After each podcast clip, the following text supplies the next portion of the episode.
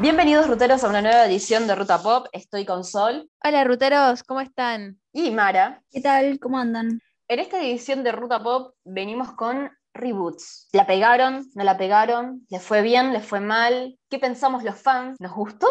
¿No nos gustó? Etcétera, etcétera. Empezamos con una que eh, tuvo muchísima repercusión en- dentro del fandom, que nos las va a tirar Sol. Así es, un detalle no menor antes de pasar al tema es que hoy hacemos reboots de películas, próximamente vamos a ir con reboots de series, así que tenemos tema reboots para rato y el tema que voy a hablar yo, que es muy novedoso y que estamos esperando un, un nuevo relanzamiento, es toda la franquicia, o no sé si la palabra franquicia, pero todos los relanzamientos que tuvimos con el personaje de Batman. Estaba revisando hoy el listado de películas que tuvimos y es hiper extenso con un montón de directores, distintos actores que le dieron vida al Caballero de la Noche.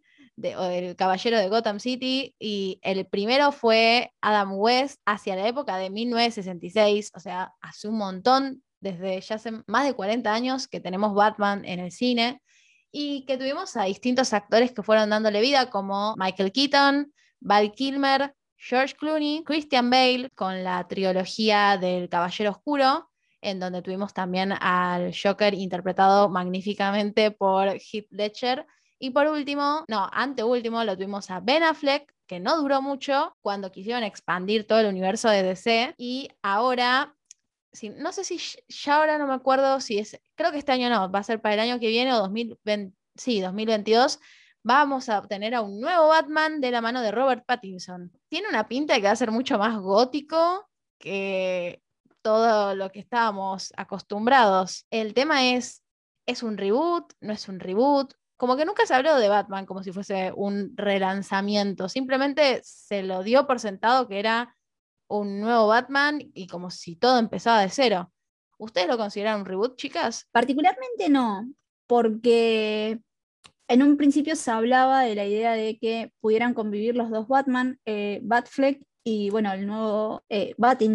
Así que, no sé, por un lado, obviamente parece que Affleck ya tiró la toalla o tiró la capa, pero mm, me gustaría creer de que en algún momento van a convivir varios Batman. De hecho, se dice que esta, la de Pattinson, eh, de Batman, va a aparecer, eh, ay, Michael Keaton.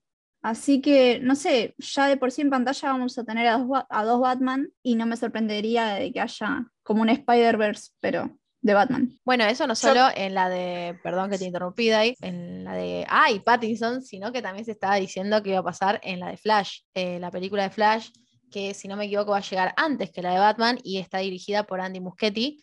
Ya estuvieron revelando bastantes logos y, y distintas imágenes promocionales, están dándole mucha, pero mucha manija. Eh, vamos, lo vamos a bancar porque viva Andy Muschietti, viva nuestros argentinos que van escalando. Pero bueno, ahí se está diciendo que también había posibilidades de que aparecieran Batmans anteriores, así que hay que ver qué va a pasar. Yo no creo que realmente lo consideraría un reboot. Y la verdad es que no creo que DC se vaya a arriesgar a hacer algo tipo Spider-Verse de juntar a varios Batman. La verdad es que me parece muy flashero esa idea, porque no hay una manera de eh, darle, darle cuerpo. Sinceramente en mi cabeza no hay. Y DC no es tan falopa como Marvel, que a veces te saca de la nada un multiverso que, que, que estás tipo, ¿qué? Lo que sí, en The Flash sí estuve viendo que hay muchas posibilidades de que aparezcan varios Flash, porque incluso en los cómics hay varios en el mismo tiempo. Y es más, había uno que, uh, me acuerdo de la serie animada, que había un Flash que había llegado a una velocidad tan fuerte junto con otro que no podían parar. Eh, uno, el más grande, lo golpea al otro para que salga y no, mm, ¿cómo se llama esto? No, no, el otro sí se quedó tipo girando en el tiempo, pero el otro salió de, la, de ese como loop. Pero no, es- era un loop, era medio raro. Pero estaba muy bueno y la verdad es que me gustaría mucho volver a ver algo del estilo. Eh, siguiendo con Mara, Mara nos trajo también uno muy bueno que le pasó algo parecido a Batman, ¿o no? Si hablo de Mortal Kombat, más allá de, de- los videojuegos, eh, tenemos la película de 1995, que es un clásico, y la secuela del 97. Sin embargo, ya en 2010 creo que fue eh, cuando Warner Bros. adquirió los derechos, se empezó a trabajar o al menos a tener una idea de que en algún momento se iba a lanzar un reboot de la película del 95. Eh, en todo esto entra James Wan, el director de Aquaman, no sé si lo conocen, muy conocido, cuestión que empezó a darle mucha manija al, proyecto hasta que, bueno, fue en este año que se estrenó, se estrenó Mortal Kombat, eh, que de hecho eh, lleva el mismo título que el videojuego y que la película del 95. digamos, yo podría llegar a considerarlo un reboot. Tiene, a ver, es la misma trama, solo que está resuelta con eh, otra manera. Hay un desarrollo totalmente distinto, bueno, hay personajes que son distintos y nada, yo creo que puede llegar a, tomarse como un reboot. Sin embargo, HBO eh, la puso ahí la, la tarasca para, bueno, y Warner, para, para, desarrollarla y no sé si a ustedes les gustó, pero mm, hay, hay algunos cambios que a mí particularmente no me gustaron. Yo me le vi las dos, y sinceramente, por una cuestión de nostalgia, me gustó el reboot. Sí, yo lo considero reboot. Estuvo muy bueno, me gustó más como lo cerraron en esta versión que la anterior. Pero sí, hay algo que no me termina de convencer del todo. Igual hay que admitir que eh, pusieron muchísima plata y terminaron haciendo una muy buena producción, o sea, no se puede negar eso. La verdad, Warner se rompió la cabeza en generar un buen contenido con esta película. Para mí, yo no vi la primera, la original, Em, yo la vi sin conocer tanto de todo el mundo. Como película entretenida para pasar el rato y para alguien que quiera acción está buenísima. Eh, mucha sangre. Eh, tengo que admitir que me impresioné con eso, como que no me esperaba tanta sangre. Eh, pero es, muy típico del juego también. tiene muchos guiños, me parece, para el que jugaba el juego. así que estuvo buena. Y creo que ya medio que le dieron un, pie como para decir, tipo, si les aprueban el presupuesto, para seguir y hacer más de, Mortal Kombat y seguirle sacando el jugo, ¿no? La verdad que sí. Eh, bueno, siguiendo por eh, casos de nostalgia, tenemos el reboot de Hellboy sinceramente, siendo fanática de Hellboy, me pareció un asco, un asco, así tipo, ¡tac! Un asco, un asco, un asco. Además, todo el fandom esperaba una continuación tipo una Hellboy 3, la continuación de la segunda película que nos deja con el del tema abierto de que Hellboy iba a ser papá de dos varones, en teoría. En teoría eran varones, pero dos seguro que eran, dos pibes iba a tener. Entonces es como que, dale, hermano, eh, estamos esperando eso hace más de 10 años. Podrías haber hecho algo mejor. Y no, fue un reboot de la primera película. Que ni siquiera de la primera película tanto, porque fue algo medio extraño. No me gustó para nada. Más que nada porque me quedé con la bronca de me esperaba la tercera entrega, no un reboot así de la nada, una remake. Y después nos queda también, por ejemplo, eh, me pasó también lo mismo con Tom Raider. Tom Raider fue algo mejor de lo que esperaba, eh, pero desgraciadamente es una película y un personaje, eh, Lara Croft es Angelina Jolie, no hay otra persona que la pueda interpretar a Lara Croft, ya está, es como que querramos cambiar a Daniel Radcliffe para Harry Potter, no puede ser otra persona, ya está, eh, es, podés venir y hacer una remake, un reboot y toda la bola, pero no va a tener la misma calidad y el mismo hype que las otras películas que tuvieron antes con Angelina Jolie, que Angelina Jolie hizo un montón de películas. Es más, quiero aclarar, por si los fans no lo saben, dato de color y curioso, eh, Angelina Jolie en una de las películas de Tom Raider, cuando está el reloj gigante, que ella se está trepando, tirándose, saltando, etcétera, etcétera, ella se golpea contra uno de los caños, el codo, y se cae el agua. La rescata, no pasa nada, la mina, una copada, una genia, pero al toque se da cuenta que había algo mal, se había roto el codo, literalmente. Estuvo con yeso, y cuando hacen la cirugía para reconstruirle todo el brazo, básicamente, hay un pedacito de hueso que nunca se encontró. Así que hay un pedazo de hueso flotando en el cuerpo de Angelina. Vaya a saber, o sea, Angelina dio de más. Está bien, Angelina es como Tom Cruise, que no le gusta tener los dobles de riesgo. Ella ella le gusta hacer eso, le encanta. O sea, pero esta pibita no, esta pibita tenía una doble y lo sabemos todos. Así que es como que también baja la calidad saber eso.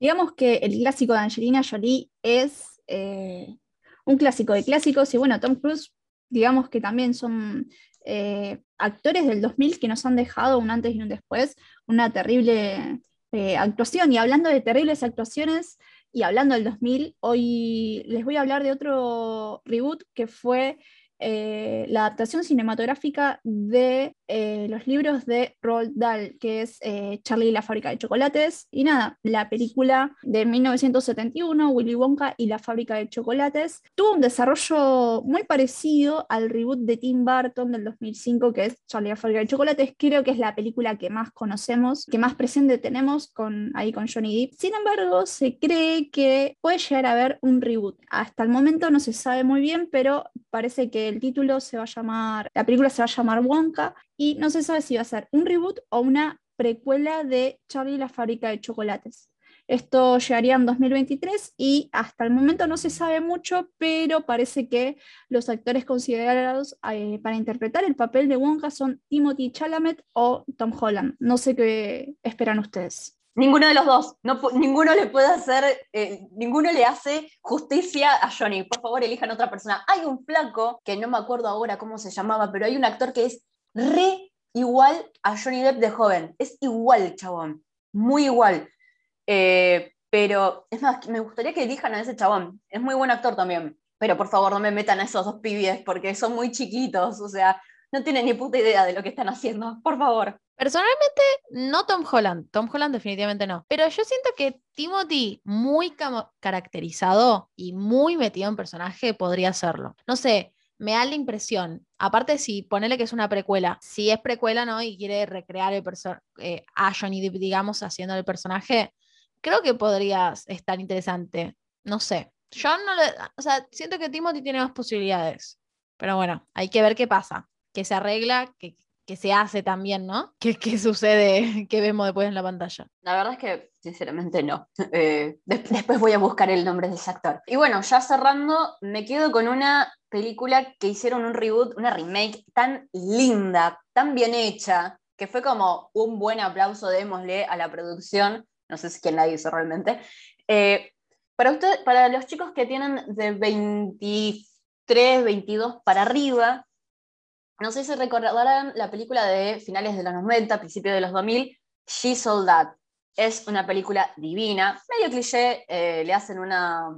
Es, básicamente la pionera de los clichés de el pibe cool le hacen una apuesta de convertir a la, piba más nerd y más loser del, colegio en una reina del baile. Bueno, acá en He Sold That, que la pueden encontrar en Netflix, lo encuentran al revés, invertido le pasa a una piba, una, otra chica le hace la apuesta y termina siendo un pibe el que, bueno, cae en la apuesta en el medio y todo lo demás. Quedó muy bien hecha, metieron muy buena música, sinceramente, y el pibe desgraciadamente me re gustó, es hermoso. Pero la verdad es que lograron, para los que vimos la primera película, que crecimos con esa película, ver esta nueva remake está muy bien hecha, porque incluso hasta es feminista en algún punto, o sea, se lograron ayornar con toda la tecnología, la trajeron a a la modernidad y usaron todo lo que podían en, como se llama esto, eh, lo, que podría ser el día de hoy. La verdad se resplayaron.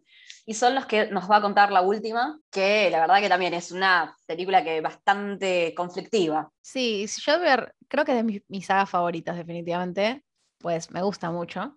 Eh, y tiene que ver con Jurassic Park. Eh, Jurassic Park, la clásica trilogía dirigida por Steven Spielberg eh, y protagonizada por Jeff Goldblum, Laura Dern y Sam Neill.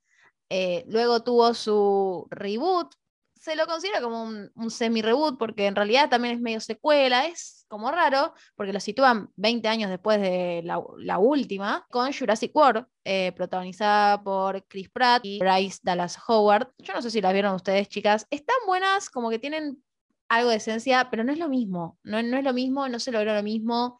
La primera es hiper excesivamente larga para tratar de explicar qué es lo que pasó. Pero bueno, ahora ya terminaron de filmar la última, que la idea es que dé cierre de esta nueva trilogía de Jurassic World, pero lo positivo y por el motivo por el cual la voy a ver es porque nos trae de vuelta a nuestros queridos tres protagonistas de la saga original. Han posteado 800 millones de fotos juntos. Es más, Jeff Goldblum en medio de la pandemia nos regaló que imitó su pose icónica y a algunas se les ha levantado la temperatura, como a Diana, la mandaba al frente. Pero pará, por favor, digamos la verdad, y no tengo problema de que me manden al frente, pero el tipo, con la edad que tiene, sigue estando buenísimo. Es Sí, increíble lo que que sí. se conserva. Ese tipo se conserva en formol, gente. Por favor, Él sépanlo. y Tom Cruise, definitivamente, o Tom Cruise, como quieran prefieran decirle. Pero bueno, eh, es difícil decir si es un reboot o es una secuela, o sí o no. Es como Para mí es está una ahí, mezcla de ¿no? las dos. Es un Sí, poquito y es un poquito. Para mí es una mezcla de las dos. Sinceramente, vuelve a estar en lo mismo. La nostalgia de la primera saga, nada que ver a esta nueva saga. Además que Chris Pratt es una mierda de persona. Detalle no menor encima, detalle no menor. Pero es como que, no sé, no, no me gusta tanto. Igual, obviamente, nos pueden dejar en los comentarios qué van opinando ustedes de los reboots que fuimos hablando y si hay otro reboot que del que podríamos hablar, sobre todo de series. Vayan tirándonos datita, así las vemos de última. Por hoy terminamos. Nos, vemos, nos escuchamos en la próxima edición de Ruta Pop. No se olviden, nuestro Instagram es arroba ruta.pop y nos pueden compartir un cafecito entre las tres para ayudarnos a mejorar eh, en nuestro podcast. Saludos.